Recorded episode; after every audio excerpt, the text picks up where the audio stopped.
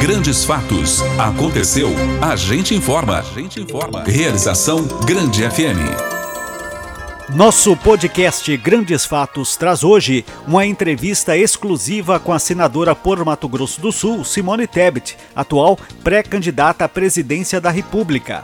Simone Nazar Tebet é natural de Três Lagoas, é uma advogada, professora, escritora e política brasileira, filiada ao Movimento Democrático Brasileiro, MDB Tebet é pré-candidata à presidência do Brasil nas eleições de 2022, com uma pré-campanha centrista e social-liberal na chamada Terceira Via.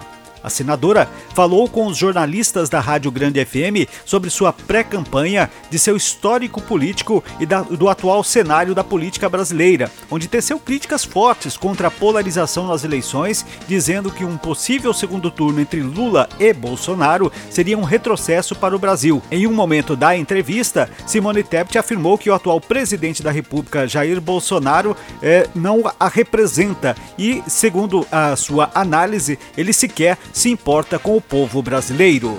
Fique com a gente. Nosso podcast Grandes Fatos Corrida Eleitoral Simone Tebet está entrando no ar. Esperamos que você aproveite nosso conteúdo. Grandes Fatos. Aconteceu. A gente informa. Antes de falar do momento atual da senadora Simone Tebet, é importante saber de suas origens na política. Simone iniciou sua carreira política em 2002, ao ser eleita deputada estadual de Mato Grosso do Sul com 25.251 votos, tornando-se mulher mais votada para o cargo naquele ano.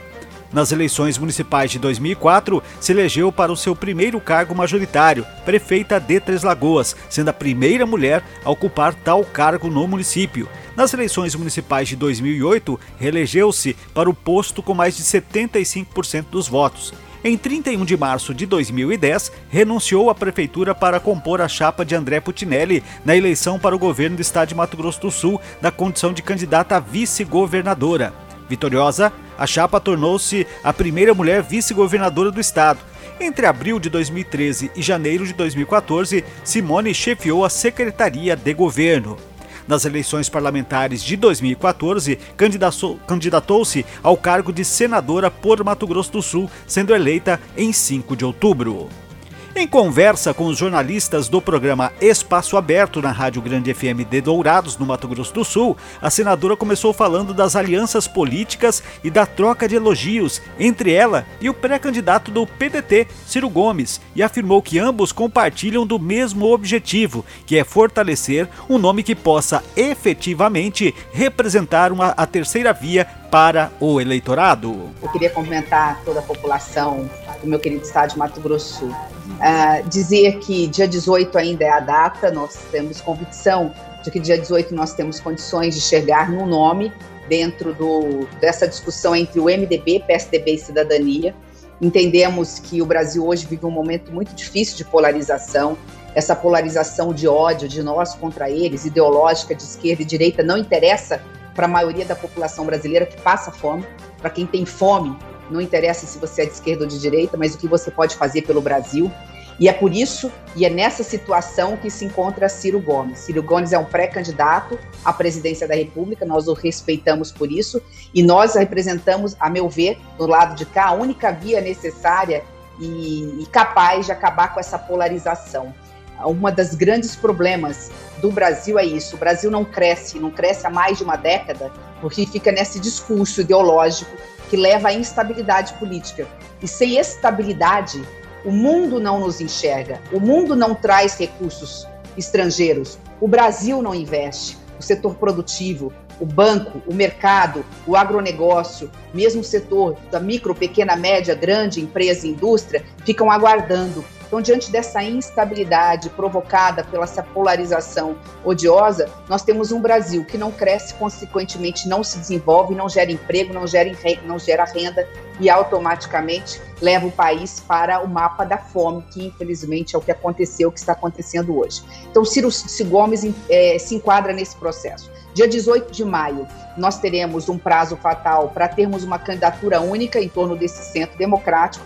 A partir daí, nós vamos estar sentando com todos os políticos que queiram se somar num projeto de desenvolvimento social para o Brasil. Que olhe para frente, que nem tenha que ficar olhando e mirando para trás, porque o tempo de quem já governou já passou e muito menos permanecer com o presente. De um governo que não conhece as mazelas do Brasil, que não conhece os problemas, que cria crises artificiais e por conta disso, né, criando crise artificial para tampar o sol com uma peneira que é o sol que, que, busca tampar com essa peneira que é o sol do desemprego, da miséria, da fome, da falta de investimentos na saúde. Então, nós vamos começar uma nova etapa a partir do dia 18. E Ciro Gomes é mais do que bem-vindo para conversar dentro desse processo. Ainda falando sobre a articulação para o fortalecimento de um nome da chamada Terceira Via, Simone Tebet explicou o fato de ter dito recentemente que, se não for candidata principal pelo MDB, ela estará no palanque de quem o partido apoiar mas não aceitaria ser candidata a vice. Se eu não tiver pontuando nas pesquisas, hoje eu tenho um empate técnico com o governador do estado de São Paulo.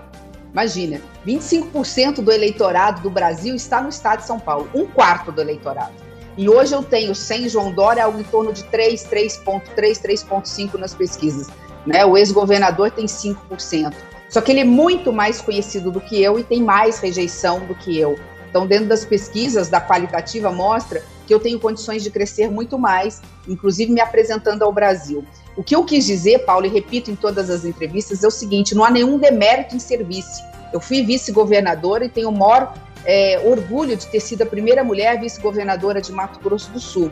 A questão é que se eu não sirvo para ser candidata, eu vou estar no palanque do Centro Democrático. Eu vou estar segurando bandeira, entregando santinho, falando que essa é a única via capaz de acabar com essa polarização e fazer o Brasil voltar a crescer, resolver o problema da inflação, resolver o problema da caristia, resolver o problema da falta de creche, da falta de remédio no posto de saúde, das obras que precisam ter investimentos públicos com cada vez mais rapidez para poder, através da construção civil, gerar emprego e renda para o Brasil.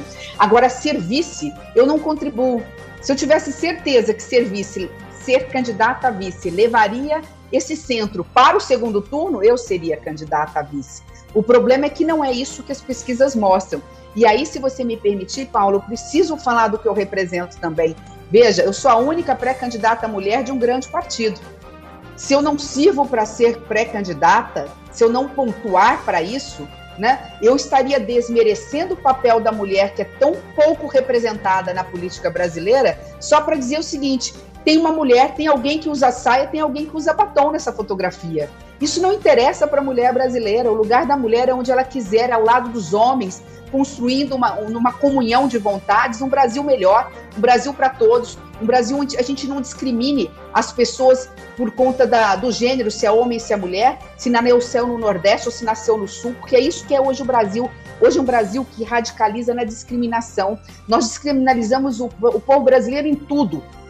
A cara mais pobre do Brasil é de uma mulher negra e nordestina. É lamentável ter que dizer isso. Então, isso, isso é inconcebível no Brasil tão plural. Então, não ser é, vice, mulher, como candidata a vice, é um recado muito claro que nós mulheres estamos dizendo chega. Nós queremos também ser protagonistas dessa história. Nós queremos estar ao lado dos homens, nem melhores nem piores, mas ao lado. Como é um casamento, é uma comunhão de esforços para que dê certo, para que a gente crie as nossas famílias, nossos filhos. Não é o homem mandando mais, não é a mulher mandando mais, da mesma forma na política. Então, eu acho que tem um pouco, Paulo, se você me permitir, daquilo que eu represento hoje, a minha candidatura, pré-candidatura representa. Então, diante disso, repito, é, eu sou pré-candidata desse Centro Democrático, estou trabalhando para ser esse nome. Se não for, eu vou estar neste palanque de qualquer forma. É o meu palanque, que é convicção que eu tenho de que o Brasil não vai sair dessa crise, nessa polarização. Se nós tivermos Lula e Bolsonaro no segundo turno, nós estaremos levando esse segundo turno para 31 de dezembro de 2026. Antenada com a realidade do que acontece em Mato Grosso do Sul, Simone Tebet falou sobre a não venda da unidade de fertilizantes da Petrobras em Três Lagoas e, com bom humor, disse que irá adotar o termo que o jornalista Cícero Faria usou ao classificar a negociação que estava em andamento como tentativa de golpe. Eu já vou ser bem objetiva. Falar, o Cícero lá de Dourados falou que eu, eu disse que, que a, que, a, empresa queria dar um golpe, e é isso mesmo, Cícero. Mas não no sentido, obviamente, da má fé da empresa. A, a, a, a ela estava no papel dela como empresários. O problema foi que a Petrobras não fez o dever de casa.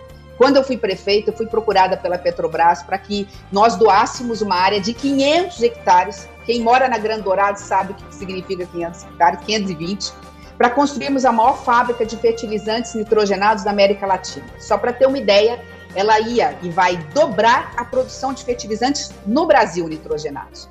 Nós doamos essa área com muito custo. Quando veio o Petrolão, o esquema de denúncia de corrupção na Petrobras, a fábrica parou. Ela estava com 85% dela pronta.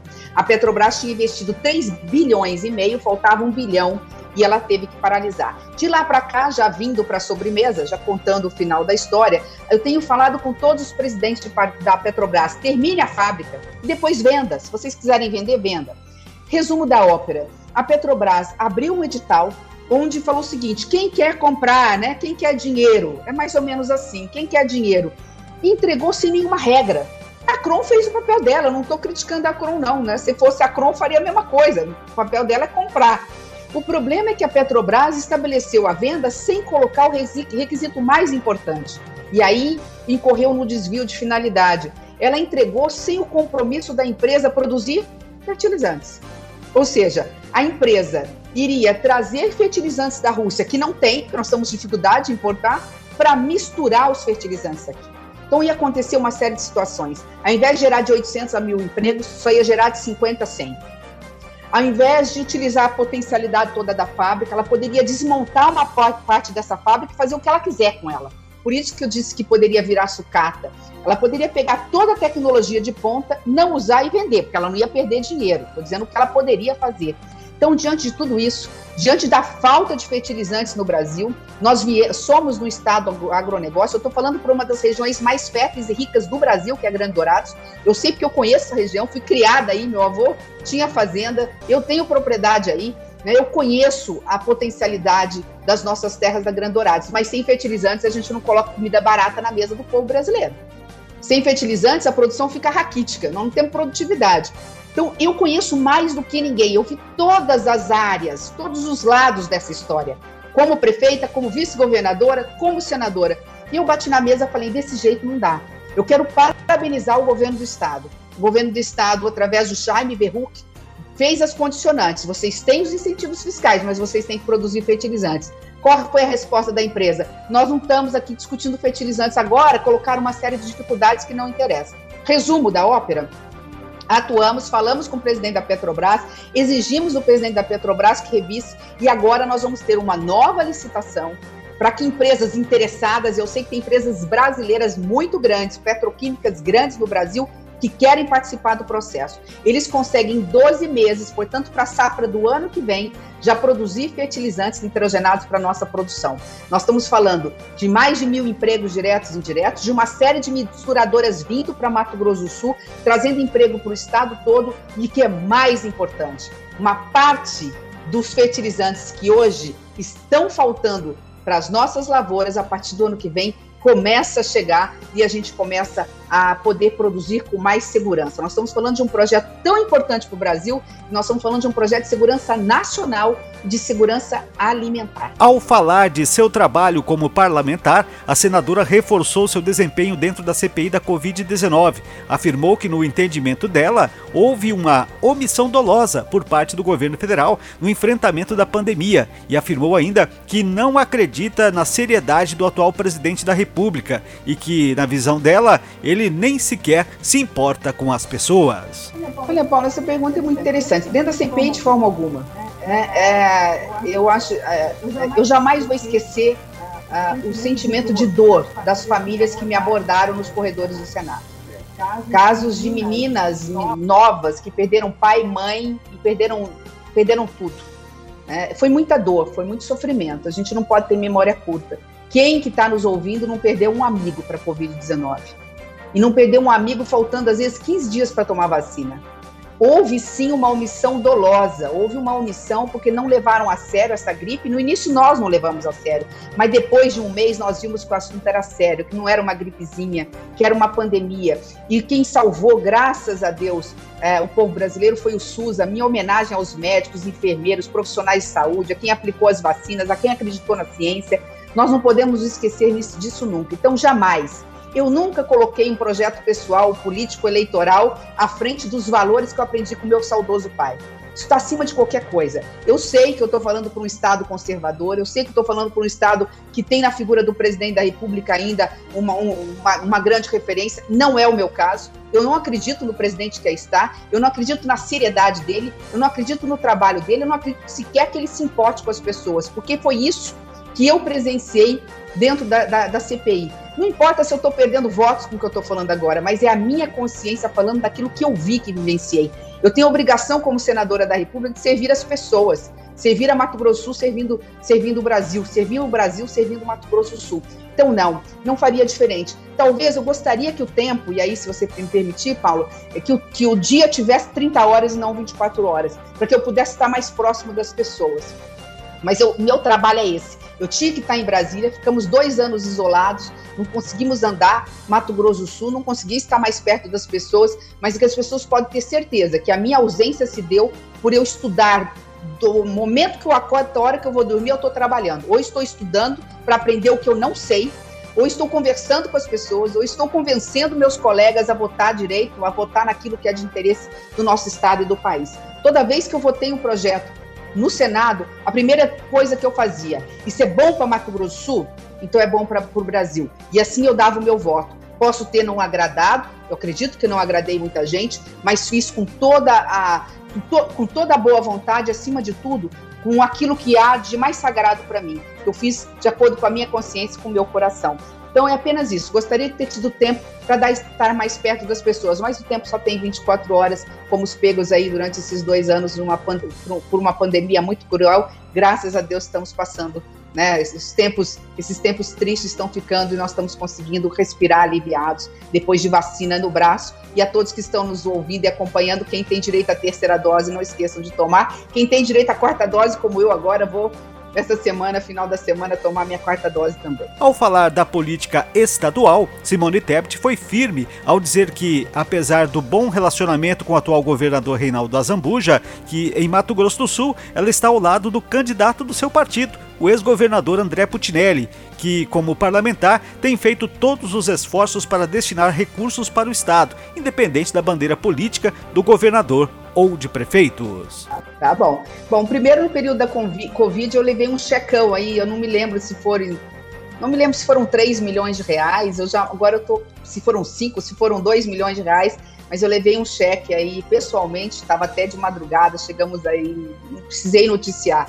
É, tem, colocamos recursos nos hospitais, uh, tem investido, tem colocado muito recurso nos hospitais, e o prefeito de Dourados atual vai poder falar melhor do que eu, não gosto de ficar vendendo peixe, mas todo ano a gente coloca um milhão, um milhão e meio, dependendo dois milhões é, das emendas, que eu só tenho direito a 15 milhões de reais. Eu sou coordenadora da bancada já de um ano para cá, e a gente sempre coloca também, de acordo com os interesses do grupo, dos oito deputados federais e três senadores, os recursos necessários. Mas acho que mais importante é entender o papel do senador da República. O senador da República ele trabalha pelo Estado como um todo. Então, sempre que eu aprovava projetos, eu olhava o que, que é bom para Mato Grosso do Sul, portanto, para Dourados. Né? E o que é bom vai ter o nosso voto como aconteceu aí no piso salarial dos enfermeiros. É óbvio que atende todo o setor de enfermagem do setor de saúde e, consequentemente, da população mais carente, que vai ter um profissional de enfermagem mais feliz, mais bem remunerado, né, com, com condições de trabalhar melhor. Mas, enfim, é, então eu tenho procurado atender Dourados, que é a maior cidade do interior de Mato Grosso Sul. Isso é, a gente sempre tem que lembrar. Além disso, é referência na saúde para mais de 25, 28 municípios. Em relação ao MDB, eu só tenho um partido, um único partido na minha vida, que é o MDB. Então eu nunca tive de outro lado da história. Agora eu sou senadora da República e sou coordenadora da bancada de Mato Grosso. A coordenadora da bancada tem é, é, coordena senadores e deputados é, do PT, do PSL, do MDB, do DEM, do PSDB. Sim, tem um ótimo relacionamento, graças a Deus, com toda a classe política é, de Mato Grosso do Sul. Porque política, eu aprendi em casa que política se faz com diálogo. Não com raiva, não com ódio. É união de esforços. Eu só tenho um palanque, só vou ter um palanque sempre na minha vida, que é do MDB. Portanto, o meu, eu fui vice-governadora de André Putinelli. O meu pré-candidato, se assim ele desejar e ele parece que quer ser, será, e eu estarei no palanque de André Putinelli, candidato a governador por Mato Grosso do Sul. O jornalista Cícero Faria questionou a pré-candidata sobre qual seria o mote de sua campanha, caso venha oficializar o seu nome como representante desta terceira via nas eleições presidenciais. E a senadora pontuou pilares de sua busca pelo cargo maior de nosso país. Cícero, é, com uma única frase, fazer o Brasil, que é tão rico, ser de todos que nós possamos compartilhar e numa uma grande comunhão de vontade distribuir esse pão. É, infelizmente, o Brasil cresce pouco e isso graças, infelizmente, a uma instabilidade política. Nós temos uma política que cria crises artificiais, que cria embate com os poderes, que gera insegurança institucional, jurídica. Nós não temos regras claras e nem para a questão é, de desenvolvimento socioambiental. E por conta disso tudo, nós não conseguimos avançar nas reformas, não conseguimos garantir segurança ah, fiscal para fazer aquilo que é a grande bandeira e que tem que ser a grande bandeira de qualquer candidato: justiça social. Com base nessa instabilidade, hoje nós vivemos com uma das maiores inflações dos últimos anos. Eu tenho que explicar para as minhas filhas que têm 20, 20 e poucos anos o que é inflação. Preços tomaram um elevador, estão nas alturas, chegaram a dois dígitos, isso só na época da minha adolescência. A inflação da cesta básica apertou o botão de dois dígitos e as, as pessoas começaram a passar fome. Quem é hoje classe média ou quem é assalariado está gastando metade do seu salário simplesmente para comer, está faltando salário no final do mês, está sobrando mês no final do, do salário. Não tem outro caminho. Quem quer que sente naquela cadeira de presidente da República vai ter que ter coragem de enfrentar o maior, a maior chaga do Brasil. E há 20 anos nós tem, entra governo, sai governo, não consegue resolver. Que é o problema da desigualdade social, que ela é agravada pela desigualdade regional, pela desigualdade racial, pela desigualdade de gênero entre homens e mulheres. Qual é o caminho? Três é, pontos imediatos. Primeiro, transferência de renda permanente na veia. 400 reais não serve, é no mínimo 600 reais e tem dinheiro. Porque quando o governo não paga para quem precisa, tá, o dinheiro sobra e vai para os esquemas de corrupção de orçamento secreto. Então, transferência de renda permanente de 600 reais do Auxílio Brasil, que nós votamos lá atrás, com porta de saída, qualificando o jovem, o trabalhador e a mulher para que ele vá para o mercado de trabalho e abra espaço para outras famílias. Então, transferência de renda de forma imediata. Segundo ponto, a reforma tributária, que vai fazer com que se desburocratize e a pessoa jurídica gaste, pague menos impostos, e com isso ela vai jogar o lucro que ela tem para gerar mais emprego e renda, é, é emprego na veia. A reforma tributária, para quem precisa explicar, é sinônimo de mais emprego para as pessoas. Então, fazer as reformas que ainda faltam e, ao mesmo tempo, por outro lado, para finalizar, é algo que eu, como professora que sou, dei aula 12 anos, eu sei da importância é um erro dizer que você leva 20 anos para mudar uma geração através da educação. Isso é desculpa esfarrapada de político que não quer garantir educação para o seu povo, porque educação não dá voto. Ao contrário, educação gera cidadania, gera consciência, o povo vota de forma consciente. Com cinco anos, seis anos, você muda uma geração inteira através da educação.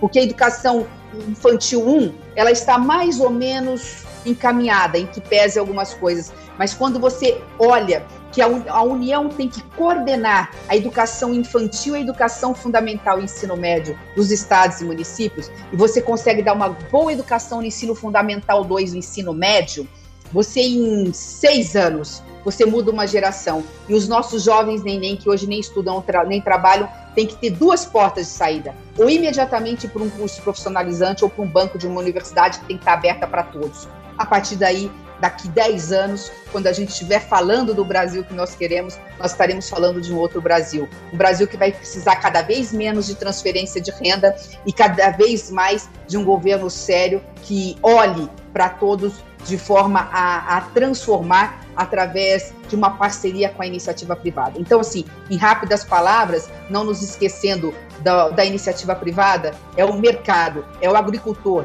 é o pecuarista, é o, o o setor empresarial são as, os MEIs, micro, pequenos e médios comerciantes e empresários bem estruturados com uma reforma tributária é que vão estar ao lado de um governo sério, alavancando o desenvolvimento e o crescimento do país. Grandes Fatos, uma realização da Grande FM. Com atuações em diversas comissões ao longo dos anos como senadora, o mandato de Tebet, por durar oito anos, será encerrado em 2023. Em 2019, concorreu dentro da bancada do MDB para disputar a presidência do Senado, mas o nome escolhido foi o de Renan Calheiros. No mesmo ano, Tebet foi eleita como a primeira mulher a presidir a Comissão da Constituição e Justiça do Senado, posto que exerceu até o fim de 2020. A senadora Simone Tebet já relatou 95 preposições legislativas do início do mandato até abril de 2019. Dentre estas matérias, algumas já foram sancionadas e viraram lei, outras já foram encaminhadas à Câmara dos Deputados e aguardam finalizar a votação. Ou seja, Simone Tebet tem um papel significativo como mulher, como política e como cidadã no cenário nacional, onde diz ter orgulho de representar o Mato Grosso do Sul por onde quer que vá. Este foi o podcast Grandes Fatos de hoje, disponível no grandefm.com.br ou na sua plataforma de áudio preferida. Siga nosso podcast nas redes sociais, assine nosso podcast, se inscreva em nossos canais e favorite nosso conteúdo. Assim você será notificado toda vez que tivermos novidades. Esperamos que você tenha gostado do nosso conteúdo de hoje. Em breve, novos episódios estarão à sua disposição. Você conferiu Grandes Fatos, uma realização da Grande FM.